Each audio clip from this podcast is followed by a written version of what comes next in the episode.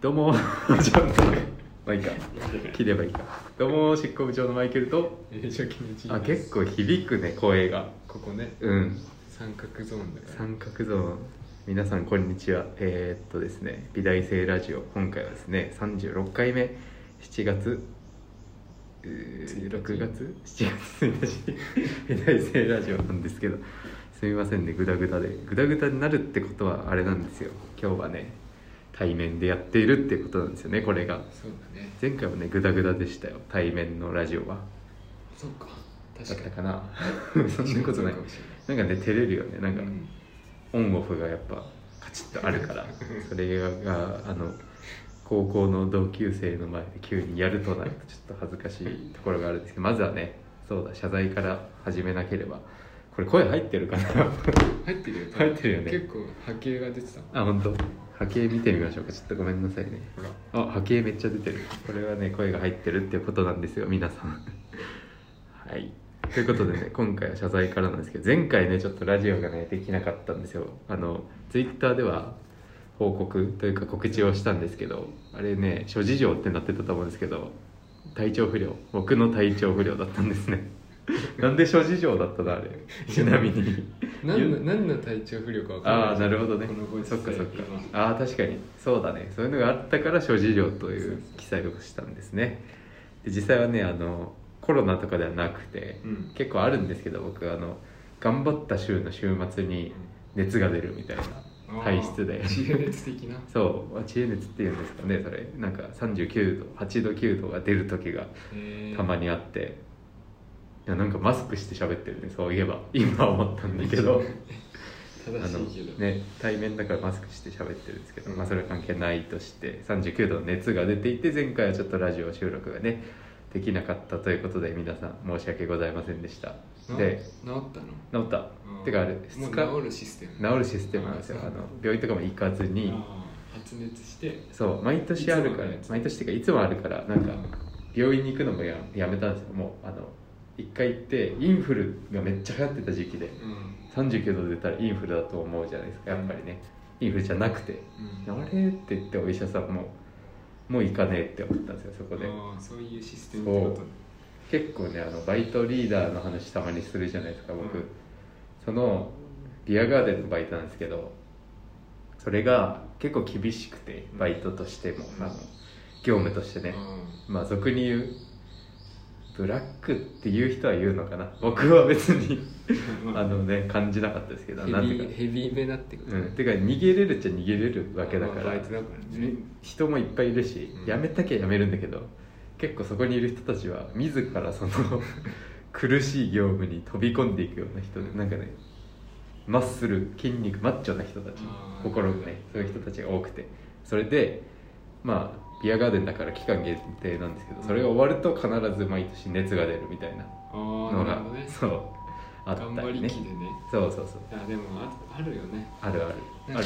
いや俺今もうないけどなんうん。か絶対季節の変わり目にうん。絶対一回ね風邪ひいてなるほどね。あるしあ小学校の時とか。結構ねそういうのはねこのラジオでは話し合っていきたいと僕個人的には思ってるんですよ。なぜならそういうの出てきた。23年で僕が。あそういうこと 季節のなんかあんま気にしてなかったんですけど、うん。特にその大学生になったから今もともとその浪人中ってあんまそういうことは気にしないんですよね。あの前に進むだけっていうのをみそだから。ルーティーンじゃないうん。なんかその生活とかあんま顧みずに、あ言ってるそうばとりあえずバイト行ってん。月これくらい稼いでその余った時間予備校に行かなきゃいけない。合格するためにみたいな感じだったからそんな生活をね顧みることがなかったんですけどここ3年ですよね。大学僕今3年生なんで。気になるようになってうん気になるしその肌荒れ問題もあったじゃないですか。うん。最近なんですよ。本当ね今週解禁って感じ。この話は。やっと、うん。なんていうか。あのまあ完治したわけでないんですけど、うん。もうほっといても治るなっていうゾーンにやっと入ったから今喋れるんですけど肌荒れ問題。まあアトピーなんですけどアトピーっていうことがすごい嫌で奇妙なって意味なんですよ。あ意味的に確か。語源が？そう。えー。その本でめっちゃ読んでその期間になったから。今大丈夫なんですけどその期間に肌の本とかめっちゃ読んでてもともとはね新しい病気らしくて。えー。さいいですか？こんな話から始まって今週いいじゃないフリースタイル。フリースタイルティーチャー。あフリースタイルだから今週。うん。今フリースタイルティーチャーっていうのは今ね深夜がやってるフリースタイルラップの、あそうなんだ、うん、今ティーチャーになったんですよえー。知ってる？知らない。フリースタイル流行ってるんですよね割と。世の中的にあのラップがね。えー。今ね多分コロナの影響であの芸能人にうん。あのラッパーがラップを教えてフリースタイルバトルするっていう番組になってるんですよ。あモンスター VS 挑戦者挑戦者みたいなうん。構図だったんですけどそれが今ねコロナで変わって。あそうん。まあ、話が飛び飛びですけど健康問題ね。そのお肌の話に戻るんですけど、ーうんあのねやっぱね睡眠時間だったらしくて今思えば。ああ減ってたってこ減ってたっていうかねまあそうなんかね単純に言うとそうなんだけどすごい難しくて。とうん。これぞまさに生活を顧みてるなって感じなんですけど 僕の中では。そうだね。眠れなくなるっていうことがまずなんていうか10年ぶりってことになるのかな。そのそもそもなかったから何年もその肌が荒れることは。あの高校生の中学3年生の時あったんですけど、それ以来ぶりでもう感知したら感知するもんだと思ってたんですけど、で今回出ちゃってそれが2月から、えー先週くらいだから本当5月の末くらいまで4か2 3 4 5 4ヶ月うぐらい。んひどくてうん。もう治んないんじゃないかって思ってたくらいひどくてあの死にたいって思う病気なんですよね今だから別に今は思ってないですけど 結構今コミカルに聞いてほしくて言ってるんですけどもしかしたらそういう悩みのうん。種をね持ってる人いるんじゃないかと思って話すんですけど、まあ、そういうアトピー素因っていうのがあるらしくてあのアレルギー体質とかうん。僕は多分アレルギーじゃないんですけど、うん。気づいた。睡眠だったと思うんですけど、うんそういうアレルギーで出ちゃう人もいる。うん。小麦でなったみたいなネット記事とかも見て。アレルギースタートの人。そうねスタートの人もいて僕の場合その花粉だったんですけどスタートは2月のね、でもアレルギースタートじゃなくてうん。花粉でうん。鼻でうん。眠れないスタートだったんですよ。うん。ああ眠れないスタそうート眠れないスタートで。で一回もう悪化しちゃうと今度痒くて眠れなくなるんですよ。うん。すごいよね負の連鎖とはまさにこのことでっうん。ていう病気でうんで寝れないことによってどんどん悪化していくっていう。うんでも本当さっきねちょっとこんな話収録する前にしたんですけど部屋が今カーペットとかバーって取ってうん。で床に物全部なくしてうん。ほうきだけ置いてある状態です部屋が。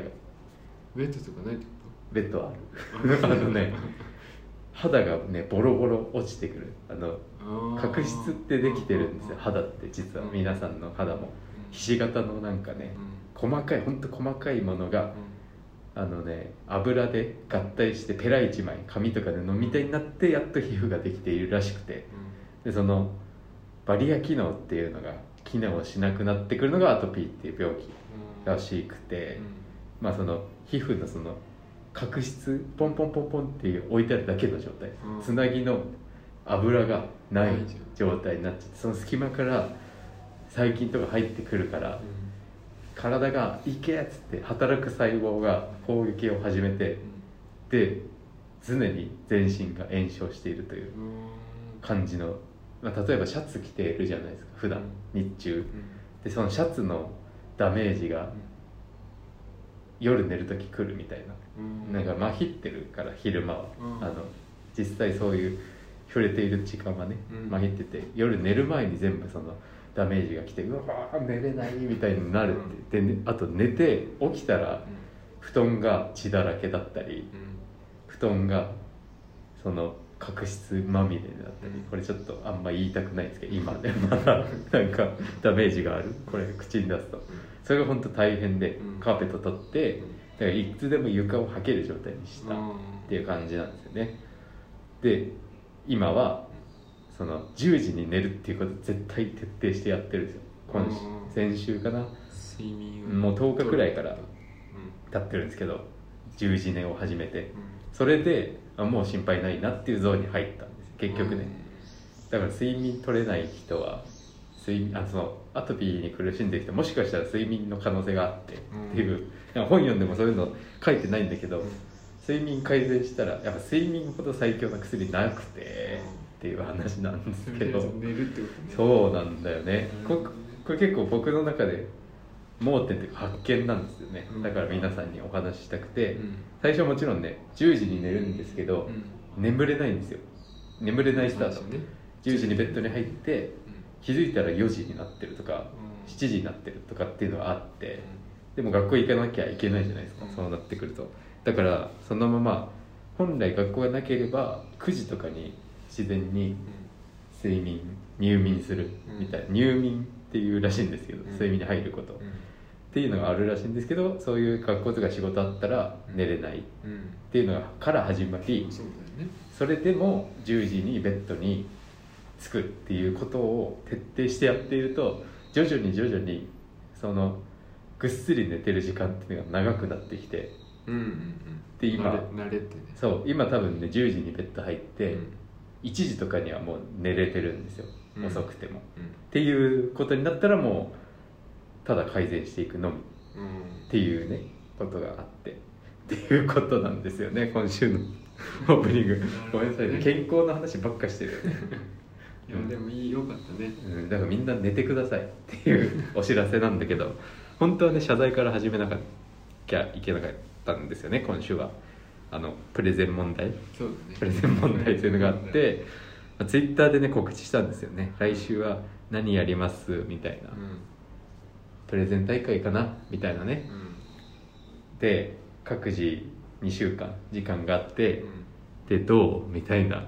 LINE から始まり2人とも何も調べてなかった。みたいな。いや調べてないこともないんだけどあれなんか例えばさスペシャルウィークラジオとかであるじゃないですか、うん。あれって結構1ヶ月前に発表したりするじゃないですか、うん。スペシャルウィークのゲストはみたいな、あ準備がいるんだなって思ったよね。なんかその企画やるのって。大変なんだなって。あのもともとはせっかくあのこっちにいるから2人とも。うんうん。対面でやるんだったらなんか面白いことやろうぜみたいなね、うん。ノリだったんですけど。結構ね無理でしたね無理でしたよね。調べるの？調べるっていうかプレゼン？うん。なんだろう？あのラジオとかにさ憧れてそういうのやろうと思ったんだけど、うん。ラジオって結構スタッフの数がいてまあたくさんいるから。ねね演者の人と企画考えると別だよなっていうのを実感する2週間になったという。あそう。あそうじゃない。俺一応調べたよ。あそう。うん。あそう。そあでもプレゼンあじゅやろうと思えば今できるって感じだじゃういやでもあんま持ってこなかっああなるほどね。一応僕もトピックスだけはできてる。あの迷ったんだけど、たうん。迷ったんだよね。何いろいろ。うん。で現在も多分迷ってる中だから。ああ整ってからの方がいいね。うん。ちょっと小出ししていいですか？おじさんアスリートについて喋りたくて。おおあのマスターズってこあーなんだろう。この前のさアメフトの話もあったけどブレイディとかさとああ40歳でうんうん。スーパーボールで優勝しちゃうみたいな、うん。ハイパー超人、うん。おじさん。超人おじさん。うん。よくよく考えたらいっぱいいるなと思ってさ、うん。錦織選手の、あのー全仏オープンを見てたんですよ、うん。あのクレーコートフランスで土のコートなんだけど、あのなんだっけグランドスラムだっけ？っていうんだっけ？あの4大会でかい大会があってテニスは。うん。その4つをグランドスラムというのかな？いっぱい大会あるんだけど、うん。でかいのが4つあって、うん。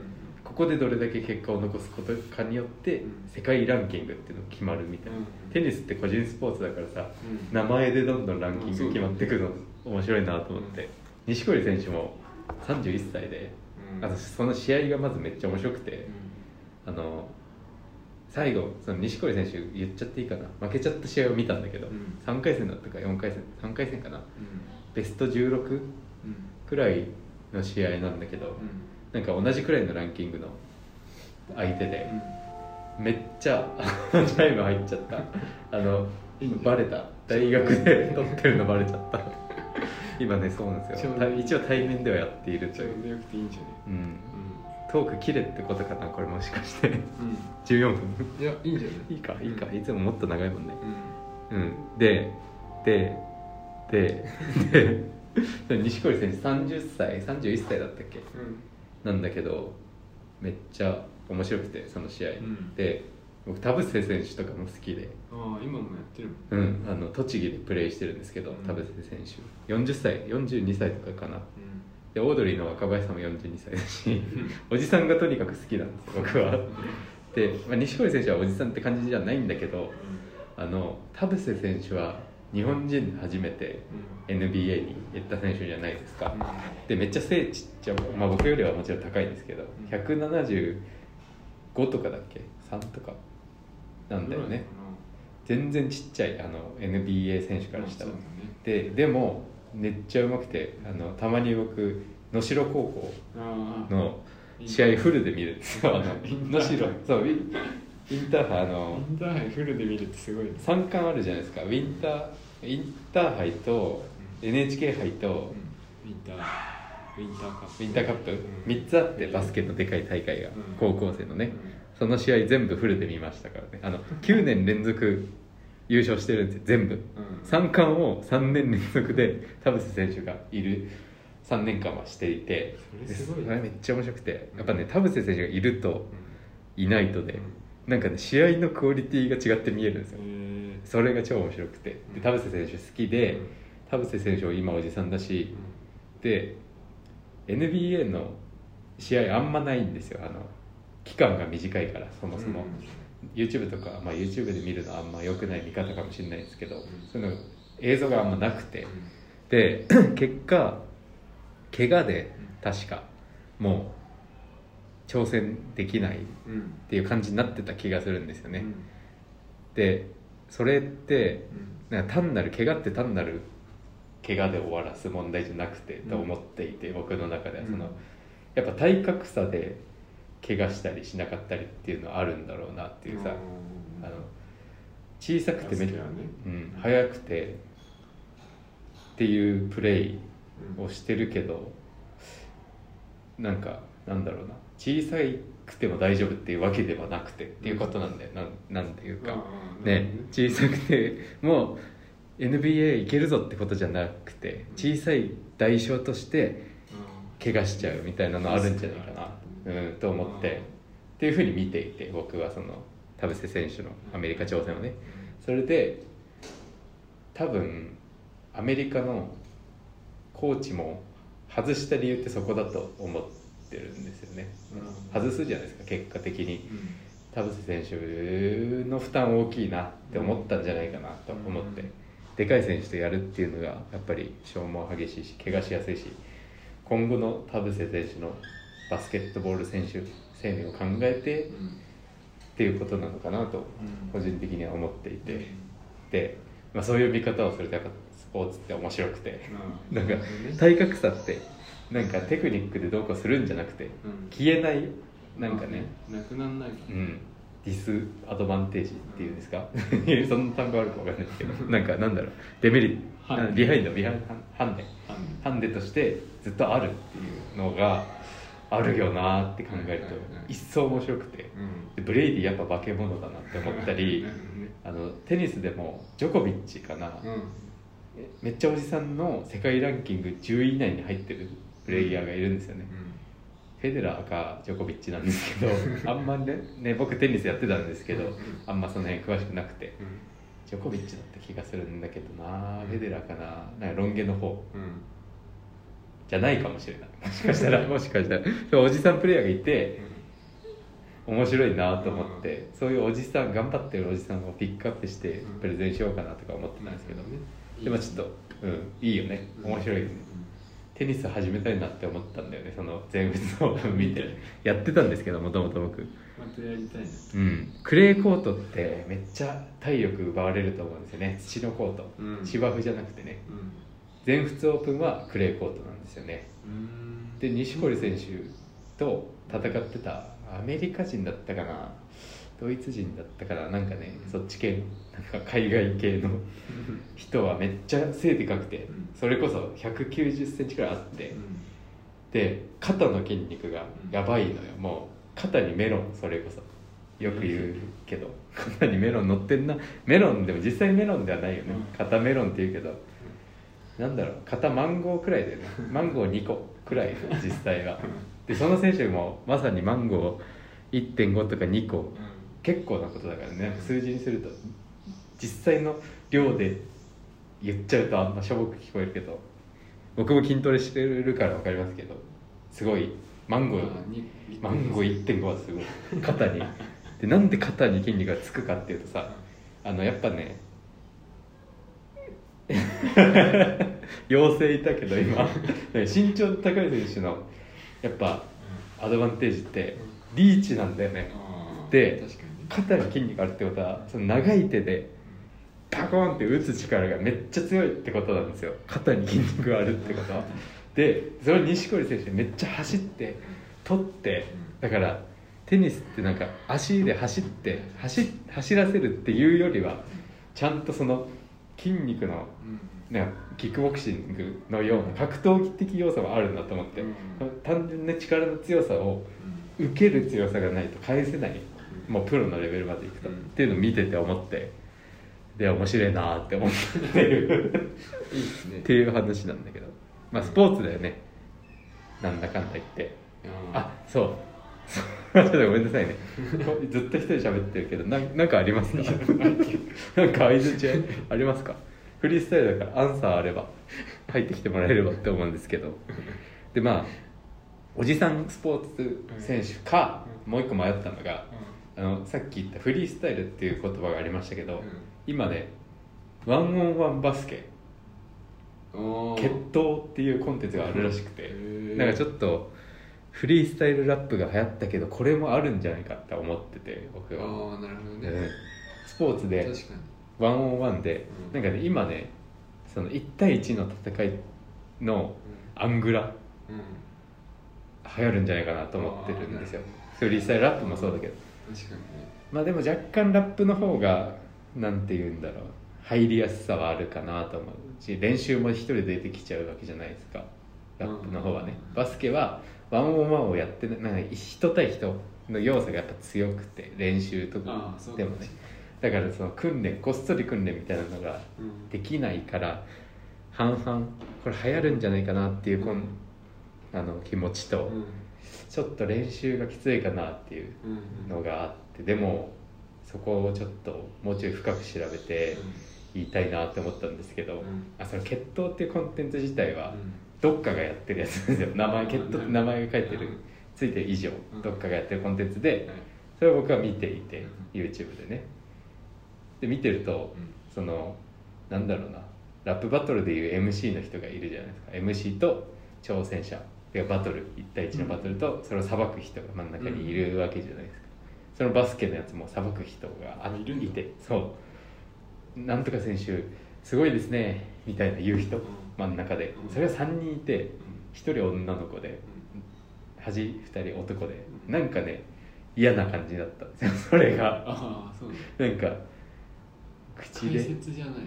解説してほしかったんだけど。解説でもない。そう男が男 A が女を意識しすぎててなんかアングラの、うん、なんていうか土有名人じゃないからやっぱりその MC の人なんなんかそのなんだろうみんなが見てないところでさうん。仕事でさなんかタレント行ってやろうみたいな なんかそういう感じをちょっとだけ感じて個人的に。なんかいらねえだろそんな発言みたいな。ちょっと名前出しちゃったのまずかったね。決闘なんていうかなんだろう。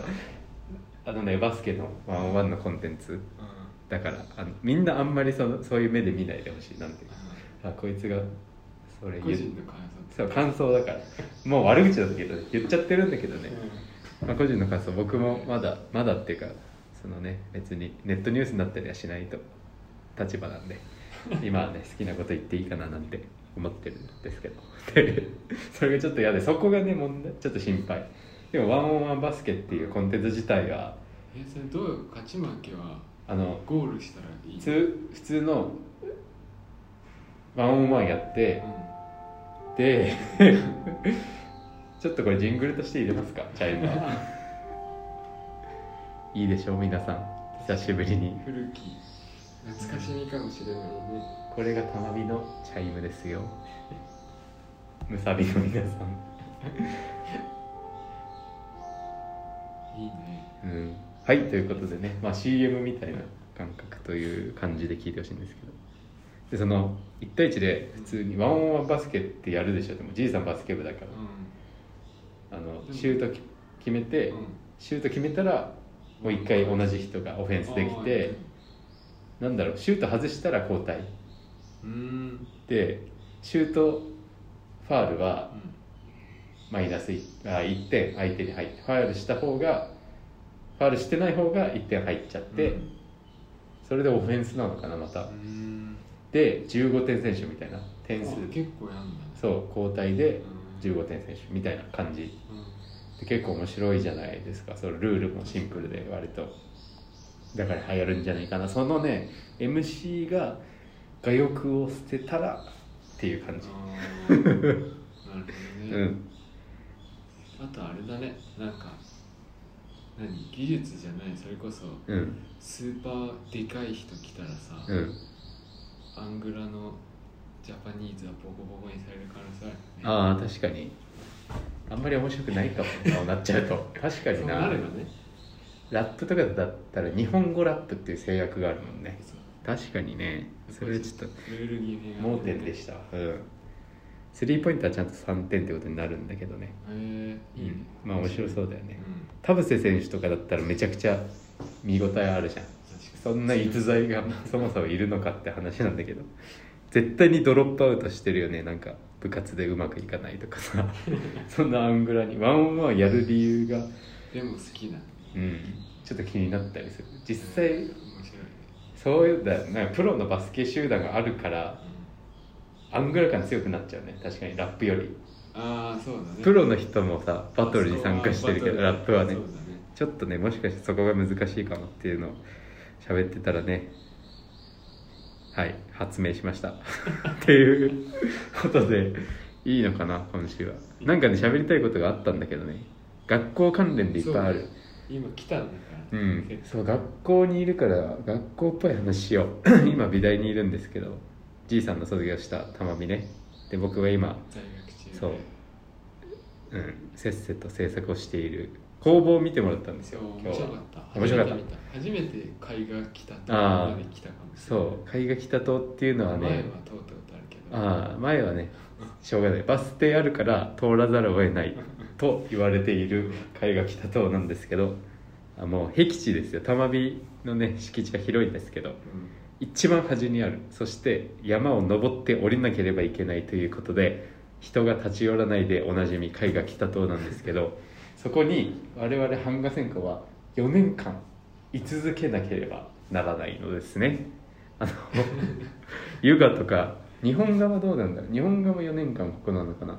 湯河はね隣の東島に出ていくんですよ。うんうん東島はまだ都会。まだ 都なんですいい音があるそう食堂が同じ建物にあるっていうのとその食堂の目の前にパソコンのねメディアセンターっていう。みんな行くところがあって。うん。その横にもアートテイクっていう。展示が開かれて一般の人も土日にね来たりするようなところがあったりという感じなんですけど北島は僻地。そこに4年間いるのが版画専攻っていうことなんですけど。うんでもいいけどね。いいでしょう。なかなか。う最初はねあのね嫌だなーっていう気持ちだったんですけど、んうん。最近ね落ち着くのようん。すごい。空間としてはいいね。新しいでしょ。北と。いや改装してんじゃない？ちょくちょく改装してるからね。いやでも RC がだって綺麗だよ。あそう。全部立て直したんじゃない？玉火ごと。いやガラスとかも新しいでしょあのえー、あれは改装じゃないでも。辺はあそうなの？わかんないけどちょくちょく改装はしていて、うん。そもそもね玉火始まりはデザインより絵画の方が早いですからいやそうでしょうねうん、多分ね先にあった建物だと思う。光とか計算されてる気がするんだよね。あのうん。最初の入り口のエントランスにホールみたいなのあって絵が飾れる。なんだろうな。めっちゃいい光のギャラリーギャラリーみたいな感じになってるんですけど。ホールがね。ね。うで最近はね本当に学校にずっといて家だなって感じがするんですよね。ん3年経つと。朝来て。朝来てもう9時に9時に来て。9時前に来て6時今6時までしか入れないからうん6時に帰るみたいな。で10時に寝ると。10時に寝るという。素敵だ。素敵でしょう。で6時も起きるからね。健康。オブ健康だから今。でその朝起きて6時に起きてプラモデル作ってああいいね。学校来るっていう。ああそれはだからちょっと YouTube が投稿されてないっていうことかもしれないんですけど、まあ、僕はねむしろなんだろうな。最近そのトランザム状態でトランザムというのはうん。さっきガンプラが置いてあったと思うんですけど、あのトランス状態みたいなうん。あるんですよ。うん。トランザムって言ったらピーって体が赤く光ってうん。ガンダムが赤く光ってうん。ここにコアのパーツがピーってめっちゃ回転してめっちゃ速くなって強くなるのがあるんですけど最近ずっとトランザム状態で。いいですね。うん。なんかねいいっすよ。あいやのいいと思うよ。なんかいい感じ。作業空間もねなんか確立されてる。自分のね場所っていうのがあってちゃんと机とか椅子とか。家じゃなくてね。そう。家に置いとくともうねダメなの一気にダメになるから全部が。家じゃなくて職場じゃなくてそう。アトリエね。そう。いいですね。結構ねあの絵で食ってくっていうのはね全然難しいことじゃないんだなっていうの最近 全く意見変わってるんですけど入った頃と。っていうのを思って最近。なんだろう。まあ苦労はするんですよもちろん。うんうんそんなね儲かるって感じはもちろんないけどうん。作家としてそう生きていくの多分できる。できちゃう。卒業した後。っていうのを最近は思って。求められる場があるってこと、それも作品集うんそれもそうだしあのなんだろうな。物理的になんだろうやっぱね普通の人にできないことができちゃう。ああ技術的なうん。面でね、っていうのはね価値があるんだなっていう。ああその技術を求められるそう。結果なんだろうね。確かにね、うん。職能というかね。そうそうそう。なんだ。作家性だけじゃなくてってことでしょ。うん。スキル的な。そうそうそうそう。農家の人とか死なないでしょ別に。でも確かにね。すげえ売れてるとかってないでしょ別にね。そんな感じなんですよ。確かに。ああ美術も。ねそういうことか。うん。ああっていうのがあっそれては面白いね。まあ本当にポンコツとかなんだろうね。一定レベルっていうのがあってやっぱり。こういう言い方したらちょっと悪いんだけどまあ全然いいんですけど悪いと思ってくれていいんですけどあの一定レベルがほとんど。でそこから1段階2段階3段階レベルアップしてる人は多分食っていける。食っていけるっていうか生きていける。うん。っていうのは感じるすごいだから迷ってはやってみるからやってみたから見えるそうそうそう。あてかもう最近本当そう。トランザムだから見えるっていう感じ。なんだとしてというかうん作業してるから分かることでね、うん。あのラインは。そう。でちょっとこれしないと見えない。そうなんだよね。実際入ってみないと絵画塔なんて怖すぎてさ入りたくないじゃん。絵画専攻なんて。嫌じゃん。怖すぎるよ。だって絵画専攻って何って思うから絵画学科か。絵画学科。まあ確かにね。デザイン科でさえなんかねそう今でこそね、うん。いろいろなんか分かりがいいけど、うん。お菓子屋さんとか出てきてさ、うん。世間一般的になんか分かりやすいじゃん、ドラマとかもオリンピックのコンペとかもさ、うん。あったから、うん。そういう仕事してる人いるんだみたいなさ、そうだわ、ね。ちょっと一個思い出したんだけどなんだろうネットを見てると僕 YouTuber だから結構コメントとか来るんですけどしなんか美術に見識のない人のコメントも結構来るからうんうん思うんですけど佐野健次郎みたいにはなりたくないっていう 佐野健次郎小畑みたいなさ、うん。ネットの2ちゃんのまとめあったりするんですけど、佐野健次郎さんって今でもバリバリバリバリやってます。からね。あのなんかね見えないんですよやっぱ。あのね芸能人じゃないからみんな。うん。普通に仕事あるからっうていうあの広告の年間誌っていうのがあって、うん。今見てるんですけど、うん。バリブあのねあれであれであれで。見てるんですけど、ね、年間で出るんですよ。うん。201920182020で2020のやつがやっぱ一番今面白いから、うん。結構何回も借りて見てるんですけど図書館でね佐野健次郎佐野健次郎佐野健次郎あのディレクターの名前とか載ってるんですけどあ佐野健次郎バリバリ仕事してんなっていう。そうでしょこんなこと言うのは本当は偉そう。僕が今ラジオで言うのは 本当は偉そうなんですけど佐野健次郎がこのラジオを聞くわけがないから言えているだけで皆さんがだけが聞いてくれているから言えるだけで、まあ、佐野健次郎はめちゃくちゃ仕事しているし終わってないということですね。そうだなんか。終わるわけないからね。そもそも。当たりどころが悪かった感だよねうんていうかねなんとなくするよね。的外れすぎあの世間の騒ぎはうん。正直っていう感じはある。難しいよね。うん、まあ、難しい。だからなんかうん。この界隈の人は騒いでないもんね、うん。なんとなく。肌感だけど。うん。そんなに大事にもならないそう。そうだよねみたいな。あそうなんだくらい本当に。あのそもそも物作るってことはそういうことだからなっていうね、まあオマージュもあるしね、うん。どっからどこまでがみたういな話もあるん、結構でもやっちゃってるって噂は聞くしそれはでも仕方ないんじゃないかとも思うし。求められるものに消化できるのはまたうん。職能だとそうなんだよね。スーパースターやってるわけじゃないから芸能人やってるわけじゃなくてうん。職人だからね。っていうことなんですけどまあ難しいよね。言葉で言って分かるもんじゃないかなとも思ったりするんですけど、まあ、結構皆さんもこれ朗報なんですけど絵で食っていくって多分できるできるぞっていう。できそうだぞ。できるそうだぞって迷ってるんですよね。ねだから今ちょうど例のねうん。ちょっと何週間前から喋ってるんですけど、うん。インターンの課題がちょうど今週制作期間って感じで、まあ、何やろうか決まってはいるんですけどうん。そこから詰めて実際そのね提出までのうん。まとめ綺麗に。な作業する時間っていうのがあるなっていうふうに思ってる段階ではあるんですけど、うん。まあ就職もいいし就職しながら絶対就職したとしてもうん。絶対続けようってだけ思ってるんですよ、あ作うん。品を作るうん、でよくそのあこれも言ったかな。教授の先生さっきまでいたんだけどさ喋ってたよあそう。そう。でちょくちょく話に出るでまあ苦労はするだろうけど食っていけるって感じじゃないけど40歳にはそれなりになってるよみたいなね。これも結構そのフラットなデータだと思うんですよ僕は。うん40歳になったら。そのさっきも言ったように普通の人はできないことをどんどんやって積み重ねていくじゃないですか。で才能とかよく言われますけど才能って限界があって振れ幅があってなんか人間である限りそんな大差ないかな思ってう。ん そうどんだけ才能あってもうん。15歳のさ才能あるデッサンめっちゃうまいやつとかさうん。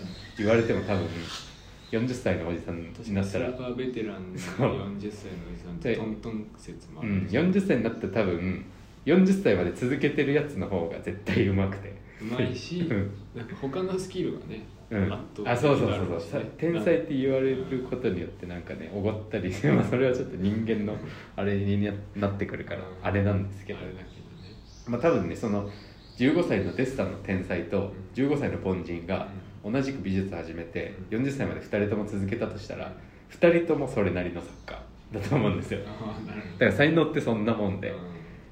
でもその15歳から40歳まで俺は世界一になってやるぜって15年間あ違う25年間思い続けてたやつはそれは間違いなく才能なんですよね。天才なんですよ。そいつは。40歳にしてそいつはもう天才なんですよ。まあ才能ってそんなもんですよ。だからあの積み重ね。才能と実力は別で実力かけるモチベーションのモチベーションの部分が才能って感じだよね。うん。って感じはして。特にこの業界では才能っていうものは必要ないと個人的には僕は思ってて。うんゴール意識目的意識が重要？重要っていうか才能に変わるものっていうか才能欲しい人はなんだろう海外で売れるって目標を持って40歳までやればいいんじゃないのかなっていうこと。着々とするに。それは世間から見たら才能ある人っていうふうに見えるからそうしなよって感じで別に、うん、好きなことやりなって感じなんですよね。確かにね。うん。確かでもちょっと続きなんですけどその話の続きで、うん。さっきにじいさんに見せたんですけどにうん僕今金箔をね、うん。持ってるんですよ僕が今。50枚入りの金箔を買って。金金うん。金を持ってるんですよ皆さん。さっき見せたじゃないですか金箔、うんそれをあの版画もね見てもらったんですよね、うん。さっき。結構あれ。え？初めて見た。結構良くないですか？あのでかくて結構大きいね。ね釣り上がってる。あれはでかい方なんだけど版画の中でも。みんなもうちょいあれの半分くらいでかくても。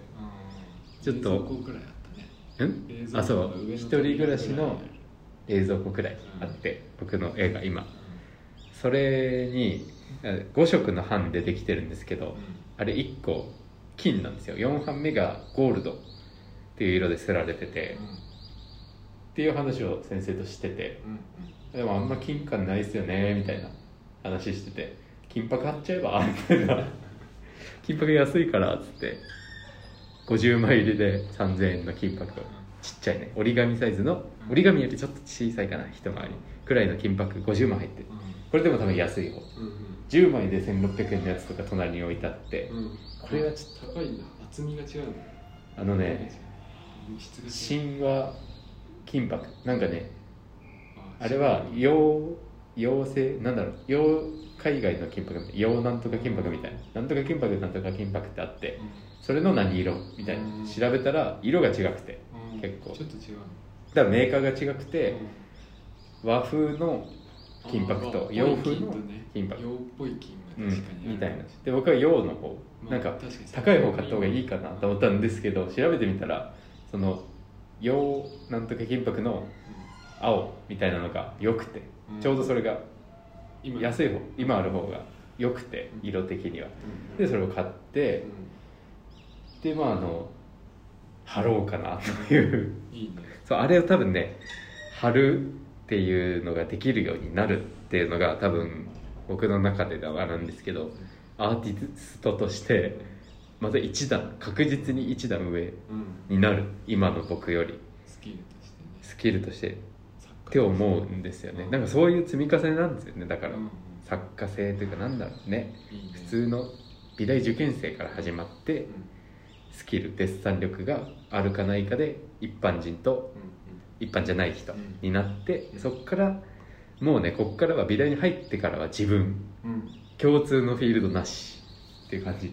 自分しかできないことをや一段一段やってって気づいたらもう自分ができてるなんだろう、うん。誰も到達できない山とかではなくて、うん。到達はできるけど到達しようとしない山にの頂上に自分がいるみたいな、だから金箔貼りたいんですよ今。金 �que 貼ったら確実に一段上がるんですよね、金箔貼る人いないから今リトグラフで。ああ確かに。金箔の人になれる。そう。でカラーだったじゃないですか僕の作品。4 5色カラーなんですけどそれもなかなかいないらしくて。うん。だからもう山を登り始めてるんですよ僕。なるほ そう。どいいね。そうアーティストになっていってるんですよね着々と。それが目に見えるのなんかいいうん。ねで多分ねあそうなんですよ。だからもう階段はに確実に2段は登っているんですねアーティストとして。うんで多分ね画廊に置けないこともないっていうレベルだと思うんです個人的には。ああ成果物として。うん。う画廊なんだろうねなどっからがプロなんだろうって考えててさ最近。あの、うん。最近ずっと話してる話なんですけどうん。もっとなんだろうね。熱量持ってればいてもいいんじゃないかみたいなさうんうんアーティストっていう職業も、うん。職業って言ったらあれですけど、ん。生き方。生き方アーティストっていう生き方も熱量持ってやるんだったらあっていいんじゃないかなっていう話をしたと思うんですけど、うんそれと一緒でその話でうん。うんなんだろうな。うん。そういうことです。いてもいいよなっていうふうに思ってきた。思うしっていうこと。アーティストで生き方なんだなっていう。なんか別に生活職業としてあんま考えるものじゃないのかなみたいな。で、まあ、そのチャンネルを作ろうと思ってたんですよそうだ。その熱量をしっかり見てもらうためのチャンネルを作ろうと思っててそれってなんだろうな。あの結構ゲスト講師が来てくれるんですよ僕のいる川版画専攻では、その主任のね。プロでやってる人そう。ん。そうそうそう。主任の大島先生っていう人が超張り切っててうん。版画メディアメディア論っていう授業を勝手に作って、うん。金曜日各週でみんな来ないといけなくてそこになんか今活躍してるアーティストの人呼んできてくれる。それは版画オンリーなの？版画じゃない人もいる。てかアーティスト。あでちょっと版画関係あったりなかったりみたいな。あジャンルはね。そう。版画卒だったりじゃなかったりみたいな、うん。版画卒だけど版画やってない人みたいな人もいたり、で普通に面白くてそれが、で最初なんだろうそんな授業興味ねえよっていうふうに思ってて、なんか面倒くさいこと増やさないでくれって思ってたんですけど、結果どのなんだろうね共通授業みんなが取れる座学の授業共通授業って言うんですけどどの座学よりそれが面白くて、で最初始まった時誰こいつっていう プロのアーティストが来るんですけどいや知らねえよって思うんだけど3時間後にはのめり込んで前のめりで話を聞いてるっていうのが、いいね。うん作品ボンと見ただけだったら多分そうはならなかったなって思って、ああでもそうかもしれない、うん、だからチャンネル作ったらいいんだよっていうことになり、バックヤードみたいなもうん。ね、その熱ごと伝えるべきなんだよなっていう、それが上手な人とうん。上手じゃない人と、それをなんか別の人にあ委託する人ね。それ上手な人だよねでもまあ委託できる人逆にね。なんかそのバランスが上手な人が露出してるように見えてるだけなのかもしれない。本当そう。ただ才能って本当にそんなもんだよね、うん。っていう話なんだけどね。なんかそのさ自分があのコミュニケーション能力あれだから、うんみたいに言ってる場合じゃねえよって思って、うん。あ僕じゃないんだけど、そういう人がいるとしたらね。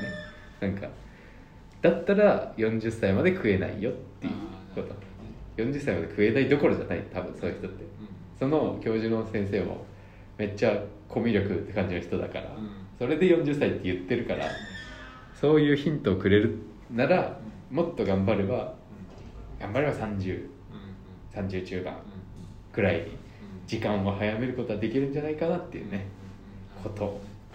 で続けることだよね就職したとしても。うん。うんそしたらアーティストになってるかもしれないっていう。かっこいいな。かっこいいよねアーティストって。い。や職業じゃないのしかもアーティスト生き様でしょ生き様。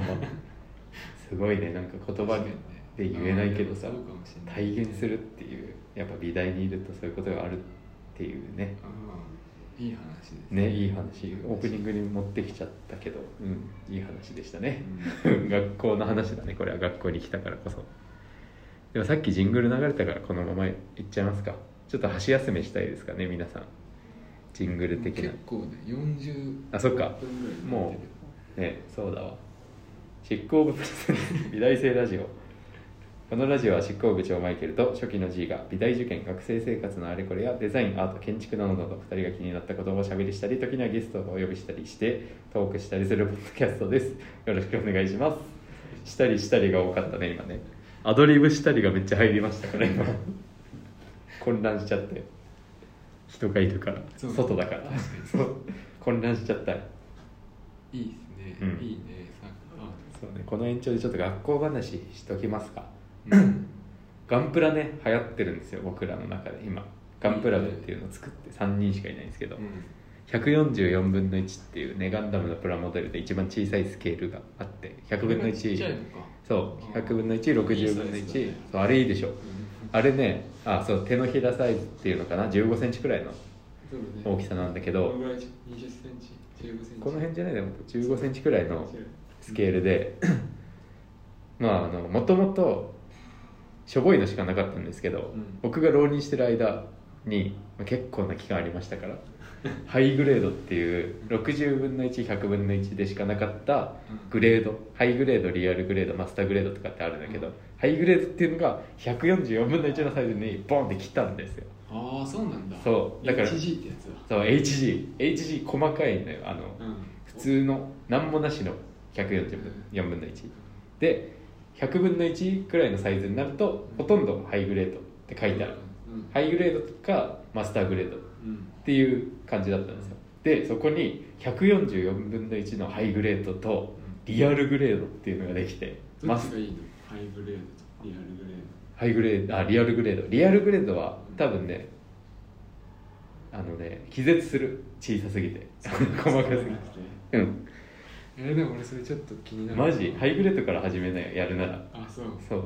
あの3人いるって言いましたけどそのね僕はもともとガンダム見てて一人がなんかねめっちゃミーハーなやつで美大に馴染めてないやつがいるんですけど僕の友達で。そいつがなんか普段透かしてるんですけど頑張ってジョジョとかガンダムとか見ててネットフリックスで。うん頑張ってなうん頑張ってるなとは言わないんですけどあのただ本当に楽しんでると彼は多分本気で思ってるんですけど深層心理は多分ちょっと美大だからっていうのが少なからずあるんじゃないかと僕は思ってるんですけどミーハーなやつがいてねそいつがガンダムを見始めたからガンプラ始めませんか？みたいな、まあ、敬語なんだけどそいつが言い出してちょっとそういう居場所をやっぱ作ってあげた方がと思って。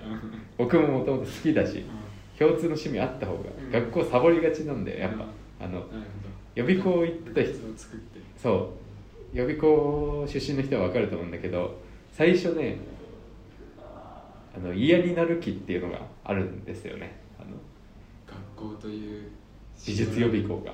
あ予備校がね。予備校って絵描いて時間制限あって試験さながらにやって、うん。で公表並べて公表っていう。まあなんだろう大学の課題よりよりコンスタントにうん。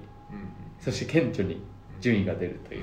で最初多分絵描きたい人ってそういうなんだろう勝負みたいなのが嫌な人が多いと思うんですよ。僕も嫌だった。書くのが 最初なんで順位つけなきゃいけねえんだよみたいな思ってて。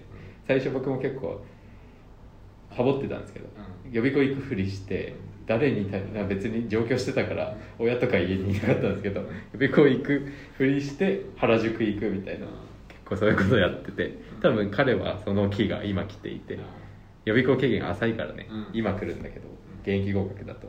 それで学校でちょっとね居場所があった方がいいんじゃないかという、うん。まあ、単純にガンプラ作りたいっていう気持ちが8割なんですけどそれでガンプラ部っていうのが今できててへそれもちょっとプレプレゼンしようか迷ったんだよね、うん。あのいいね。ガンプラ。あれ良かったでしょ割と。れいい。サイズ感がいい、うん。なんかちょうどいいし、うん。ちゃんと細かいから。ね。ハイグレードだからねいいのよあれ、あそうなんだ。うん、普通のもう多分普通のないんだろうな今。めったりなくなんだ多分ね。144のハイグレードだといいっすよ本当に。ちょっとさ探してみようか。うん。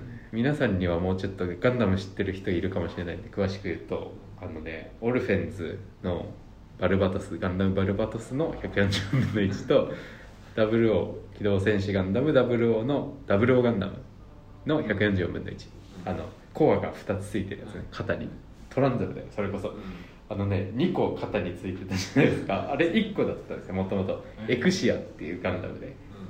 そいつが2個になって主人公が「ダメだ負けちゃう」っていう敵が強くなって負けちゃうってなってじゃあ2個つけりゃいいじゃんみたいな。その分負担も大きいって2個つけてトランザムが倍になったっていう。まあそそんな感じでガンダムは面白いですよっていうことで。気になる。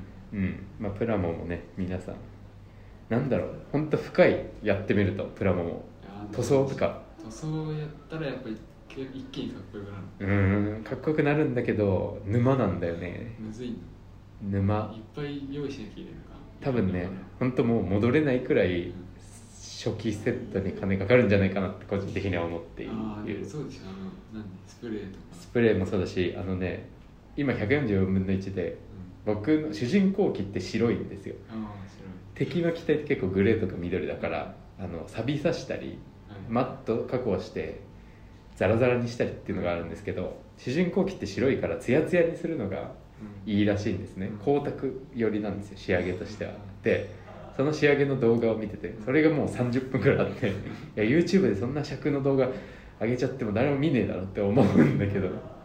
で実際それもあんま再生回数いってなかったりするんだけど、まあ、そういう人が多い業界でなんかそれ見てるとまあ痩せるのは基本としてあってそこにツヤの加工するために塗布するんだけどいろんなものを。その前に一回そのメガネの洗浄するマシンあるじゃないですか。眼科あのメガネ屋さんに行ったらあうーーってやつ。うんやったことないんだけど僕は。振動するやつ。そう振動するやつ。あれにパーツを全部ペシャーって入れて指紋があるのでまずこれで洗浄しますみたいな指紋をまず落とさないと塗料のムラができるっつって切ったパーツでやすってそれ全部きれいにすそう綺麗にしてそこから塗布。あれでエアブラシで。まずエアブラシとモーターみたいなのあるじゃないですか。わかんないですけど詳しくは。それを買わなきゃまずいけないっていう。そうね。あでそのメガネ洗浄ポンプみたいなそうそうそうポンプみたいなやつあの。ーを出すやつそうそうそうそう本郷かなたさんだっけ俳優のあの人もガンプラのチャンネルやってんだけど全部一式揃ってるけど彼はちゃんと俳優の仕事でお金いっぱいあるからできるんだろうなっていうのが見え見えのチャンネルなんですけどあのチャンネルはでそのメガネマシンも買わなきゃいけないのとか思い出したらちょっとね躊躇してるんですよまだそこに入るのあーただ組み立てるだけそう僕は今まだ組み立て屋さんだからシール貼らないで組み立てるっていううん。ただそこだけ。シール貼らないっていうこだわりが1個だけあるっていう、うん、書いちゃえばいいじゃん。何がああそれもねあのジェエアブラシなんですよ。やっぱ基本マスキングしてエアブラシとかそれも沼だな。あの筆でやったら多分いけないのよあれって。あーあんまよくないんだ。あの筆ってあるじゃん。筆跡。うん。絶対つくじゃん。あれ消せないからどうし頑張っても手で書いてる以上っていうのがあってちょっと沼だなと思って躊躇している。でもそう1000円以下の144分の1のハイグレードを買って組み立てて学校に持ってくるっていうささやかな今楽しみ。これ多分ね1000円しない1000円しないのもある。するのもあるし。大体でも2000円ぐらいある大体2000円。その140分。ハイグレードっていいグレードだからさやっぱ2000円くらいするんだけど本当に安いやつはね安いもんね、主人公機がね意外と安かったりするんですよ。あのビッグカメラとか行ってみたら1000円以下のやつ。ビッグカメラ行ってみようか。な、うん行ってみてほしいですね。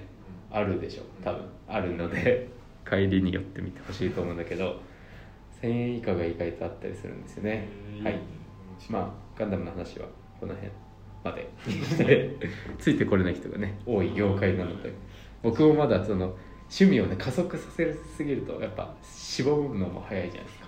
だから細々とやっていや楽しいよ。本当楽しい。144分の1をただ組み立ててただ学校に持ってきてポーズを取らして机に置いとくってだけなんだけどこれがね今絶妙に楽しい、えーいいね。うん、ところでは。いい趣味だそう。っていうことかな。そのプラモが今学校にね飾ってあるっていうことなんですよ。だから学校話ねこれも素敵なうん。学校の話だ、うん。でちょっとね学校話。今ねほんと学校にいるからうん。でしかも海画北島のね版画専攻の領土にいるんですよ。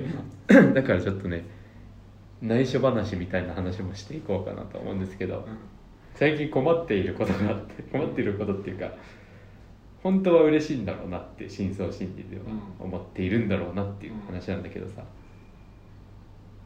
僕のね一生懸命版画を刷ってる姿を見て声をかけてくれる人っていうのがいて それいいですねって言ってくれる子がいいんだよ。後輩の子なんだけど。で女の子なんだけどなんか僕が多分二十歳とかだったら素直に嬉しいんだと思うんですよね。なんかうん。可愛い女の子だから。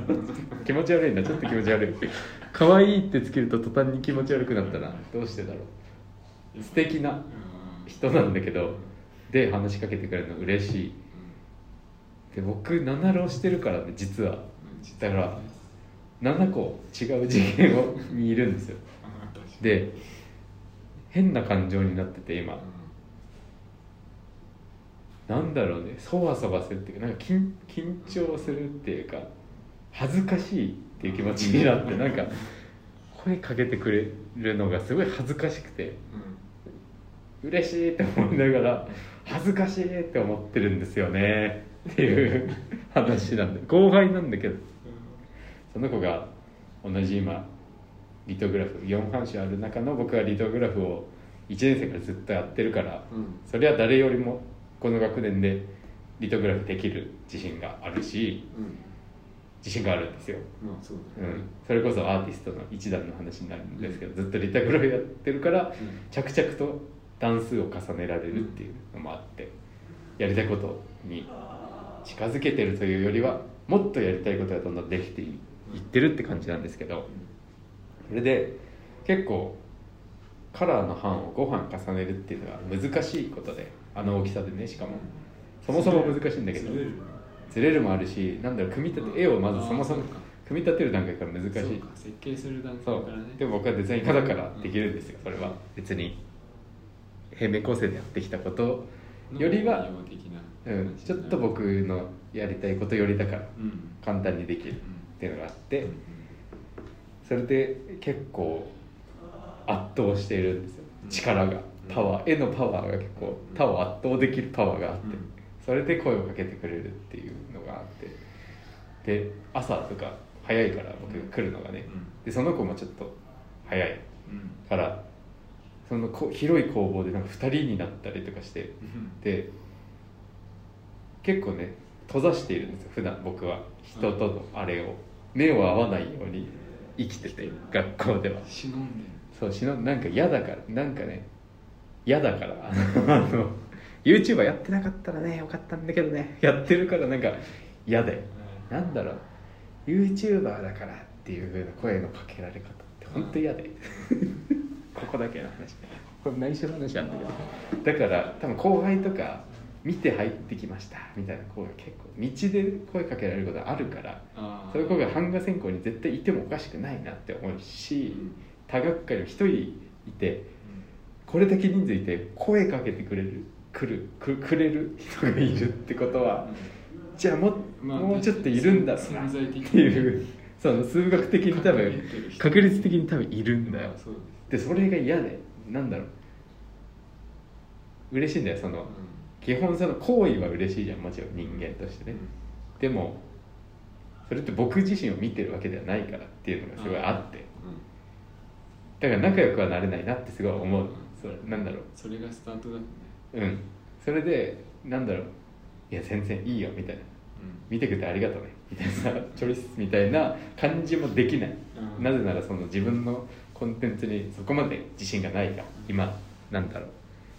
世間の全世間で見て僕の YouTube があるっていう風な見方をしているからそんな大大したものじゃないっていう。ね。いいコンテンツを作りたいと思ってるけどそんな大したものじゃないまだっていう風な意識があるからありがとうね。みたいな感じもできないっていうのがあって極力人と目が合わないようにしてるんですけどそれでもなんかその壁をさぶち破ってさ声かけてきてなんかねわざわざ隣に来るんです。めっちゃ広いアトリエでなんか目合わないようにこう下斜め下を見ながら作業してるのに気づいたら隣にいて「すごいですすごいです」って言ってくれるんだよ。恥ずかしいっていうことがねしました。はい。学校にまつわるお話でした。っていうねことなんだけど。どうですか？なんかある？今週。いやーないなちょっとそもそもあれだもん。なんか通常会的な感じじゃないああそうだよね。スペシャルウィークだもんね。ラジオで言ったら。一個空いたしね。ん？一週空いたし。あそうそうだ。そこに関しては本当にすみませんでしたっていうことが。だってどんなしどんな状態のうんでいるかわかんない、ああ確かにね。生きてるか死んでるか分かんないそうなんだよね。よく生ない存確認も兼ねてる 今回は。本当にね僕のね良くないとこなんですよ。そこ皆さんに知ってほしいなんかね人への連絡を軽んじているところがあって僕昔から。いやいいんだけどさ。昔から。元気ならいいんだけど。なんかね元気ならいいんですけどね。なんだろうね。全裸監督みたいなところがあるのよ。人によるんじゃない？タイミングとか。でもこれをね直してしまったら良くないなって思ってい。るんだよね。アイデンティティがなくなっちゃう。そう。なんだろうな。パワーが急に弱になっちゃうのがあってでも本当不器用なんですよね。だから。出力がね人によって違う。あーそれは大人の出力を切ってる人もいるよね、うんあえて潜在的にさ、うん確かに潜在的にやっちゃってるのかもね。それだからいいよっていうわけでもないんだけど。だから職種が変わったりとか、うん。ステージが変わるとかね。ちょっと大事にするものが変わるよきっと。トランザムに入ると携帯をね見なくなっちゃうんですよね。今がねだってうん。一番いいもんね。そうなんだよ。これ外界を遮断した方がさ、うん、全てを多分投げ打ってもこれやった方がいいって潜在的に思っちゃうから、うん。その仕事の今メールがね来てるんですけど。うんそれをちょっと無視してしまっているという。いいん。じゃないまあいいよね。いいよくない。よくない。ごめんなさいね。聞いてたらごめんなさいなんだけど。学生だし聞いてないと思うから言うんだけどこういうこと。まあねそんな感じでちょっとねサザエさん的な話があるんだけどさ聞いてもらっていいかな。もしかしたらめちゃくちゃつまんない可能性があるんだけどこの話。あのあのねフリースタイルだかなんか結構一人暮らしの暮らしの話の分類なんだけどらこの前リトグラフってうん。まあてか版画全般うん。まあ湯河もそうだけど服汚れるんですよねめちゃくちゃ。そうだね今も汚れてそうなんだよまあ、懐かしい。懐かしの高校のジャージなんだけどドロドロ今ドロドロ状態で、まあ、服が汚れるっていうのがあってなんかそれがやっぱ作ってるみたいな感じでもあったりするんですけど。まあでもそれはね、うん。あるよ多少は僕はあの芸大で受験してたんですけど7年間。でファインで今入ったじゃないですか学校に。でヨガのつなぎ着てその食堂とか来るやつを見ていやそれはないだろうって思ったりしてたんですけど最初の方は。今わかるっていう。それ魂だよね。お前の魂それだよなっていうふうに思うそれな本当なんていうかねアーティストが来るっていう話しましたけどプロのねそこでねよく聞くのが身体的っていう言葉がよく出てきて私の身体を使ってっていう。うん。だから美術って結構体育みたいなところスポーツみたいなところがあって自分の体で何できるかみたいなところがあったりするんですよ。僕も作ってて作る書くより作るっていう意識だから特に美大入ると。あ確かになって思ったりするんですけどそれで、まあ、服がね汚れちゃってその白い服着てたんですよ。うん。白いちょっと可愛いやつ。いいやつ。てか好きなやつ。別に中古の服なんだけど。でそのさっきちょっと声かけてくれるみたいな話したからちょっと綺麗な服着てこう今日はって思った日があってそれで着ててでこのその上からジャージ着てエプロンしてるんだけどこうローラーをねグリグリグリグリって回すんですけどそれがなんだろうねあの金曜ロードショーのおじさんくらいでかいぐるぐるを体全体で回さないといけなくてそれ結構しかも力いる。でエプロンの肩の部分がデロンって落ちてくるんですよ。それでグッて引っかかるってローラー止まっちゃう。でローラーを途中で止めるのってもう死刑なんですよ。リタグリトグラフにはあそう結構ね罰がいっぱいあって版をアルミ板ねアルミ板を乾かしてはいけないとかローラーを途中で止めてはいけないとかそういう実機実会みたいなのあるんですけどリトグラフの。それでローラー止まっちゃうから嫌だなと思って。そのローラー回す時にエプロン取るんですけどそのままインクローラーを持って版にインクをつけちゃって。それ版にインクをつける時って絶対お腹汚れるんですよね。それで白い服が汚れちゃってああと思ってもうダメだと思ったんですよ。なんかそのそんなことないじゃないですか普通に生きてて。そんな汚れ方しないからでそれ脱いで裸ジャージ男になってたんですよその日は。別にバレないからいいかなと思って、まあ、別にバレないんですよ。この展開で裸がバレちゃってわーみたいな話じゃないんですけど普通にバレなくて終わるんですけどその日は。でその汚れたトレーナーを持ってその女子さんに「これついちゃったんですけど落ちる薬品とかないんですよね」みたいな話をしたらいや普通に 漂白剤すればみたいな。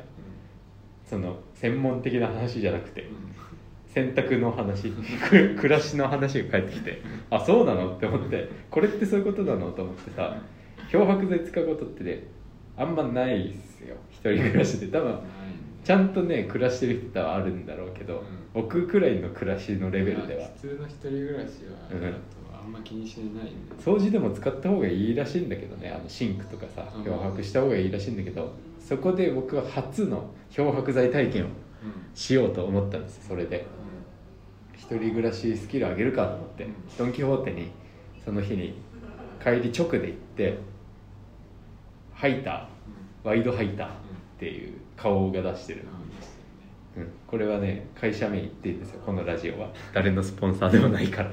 でそのハイターを買って300円ぐらいのねやつを買ってデビューしようと思ってでドン・キホーテ行ったんですけど言ったっけ？今。ドン・キホーテで買ってドンキってじいさんも多分行ったことあると思うんですけどあのアイスコーナーにさパリパリのチョコの棒パルムのさチョコのパリパリバージョンのさアイス特デカバーみたいなあるじゃないですか。安いめの安い50円のやつ。この前じいさん買ってたやつ。俺もそれちょっと暑いからこれアイスだよなと思ってドンキ来ることないから。コンビニにないからその特デカ50円で美味しいアイスってないからさそれを買って食べて。食べながら歩いててで帰ったら漂白しようと思ってで家着いて無事ね。で脱いだんですよそのトレーナーを。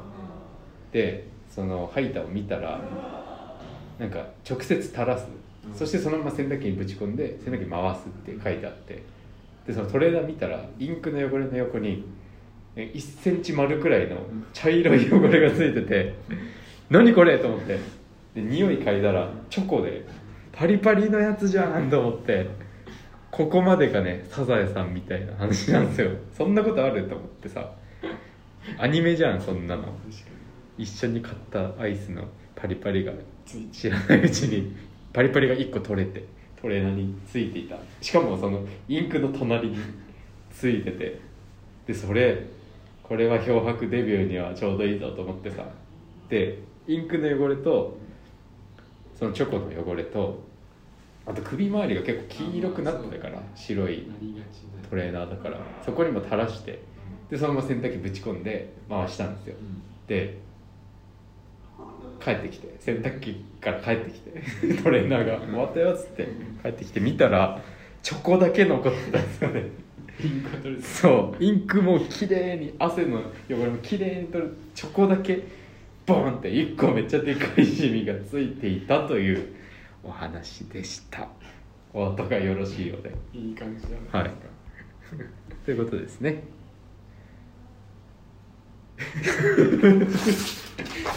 あそういうこと？一応やったか一応やったキレがいいかないね。ああ執行プレゼンツ未来性ラジオはポッドキャスト配信アプリアンカーアップルポッドキャストスポティファイなどさまざまなサービスで執行部長で YouTuber マイケルと初期の G がお送りしていえます。暗記してんの？書いてないよね。書いてあるよここに。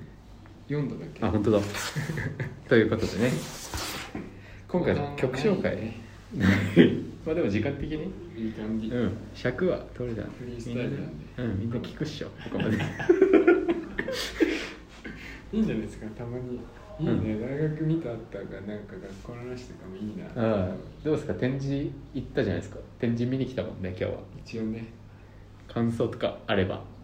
あでもなんかやっぱ美大でやってる展示だからさ、うん。なんかお金を儲けるための展う示じゃないから。ん。そこ大事だよね人の作家さんをフューチャーしてるけど、うん。その人の研究点だからあその人の展示じゃなくて、うその人を研学生たちあがあ紐解いた結果が出てたから、うん。まあなんか大学っぽいなとう思って、んあれって何？環境デザインなの？いや環境デザイン学科と東大法政なんかあそうなんだ。美大と工学系の大学三大学でやってる展示だったみたい。何店でしたっけ？えっ、とね大野美代子研究展おうミリからキロまでっていう展示をね、うんうん。7月7日までやってるから。ああ全然やってるね。あてか来ればいいじゃないですか皆さん 玉火に。相模の人はね。あの普通にハイキングのおじさんとかいますからいるいる。玉火って。これ見てた人も結構なんか学生じゃない人多かったね。ああナイフ持って刺しに来るとかだけはやめてくれればって思いますけどね。結構なんか大学の中も入れるしね、うんゆるゆるだよね。うん怖いよね。面白い大学が開けてないとダメですから。確かに。そういう意味では面白かった。いろいろ見に行くようにしないなしなきゃいけないなとう思った、ん。それ大事よね宣言負けたし。ああそうね。そそうなんだよね。来週から今6時までしか残れないですけど、うん。8時まで残れるんですよ。もうやばいじゃん。トランザムだよね。でも8時まで行ったらもう帰ったらすぐ出なきゃいけない。そうなんだよね。今さ6時終わりだからちょうどいいんじゃない？5時半くらいに学校出て、うん。そのままジム行ってるんですよ。あ筋トレしたり、はい。本当に殴ったり人を、うん。人を殴っていいジムだから、うん。そこは合法的に。合法的に殴っていいし殴られる可能性もあるというジムだから。それができなくなっちゃうと考えるとね。まあいいんじゃないですか。どっちかだよね。まあ、日によって選んでもいいじゃん。なんかそれがねできたら。器用な人間はそれができるんでしょうね。っていう。続けた方がトランザム度が増すってことそうなんだよ。なんかね全てどうでもよくなるってことがやっぱトランザムってことだから。なんかちょっとわかる気がする。うんね。でもそういうこと本当に職業としてのアーティストってなるとしたらうん。究極までわがままな人なんだろうなっていうの最近思うね。ちょっとわかるね。ね。そうだよね。てかわがままの積み重ねでやっぱもう人と違うレベルに行くってことだから、うん。うん、本当にでもミーハーでさうん。友達とキャンプ行きたいみたいなうんのでなれるわけはないよなって。それってわがままじゃないからわがままのようで。っていうふうに違う種類のわがままだよなっていうことで今週はね終わらせていただきたいと思いますね。はい。ということで美大生ラジオでは執行部のホームページのメールフォームとえー美大生ラジオの TwitterDM 執行部 2007SHIKKOUBU20072007 アットマーク Gmail.com のメールで質問などを募集しています。質問や取り上げてほしい方などを募集中です。よろしくお願いします。ということで今回第36回はここまでお相手は執行部長マイケルと初期の G でしたご清聴ありがとうございました。バイ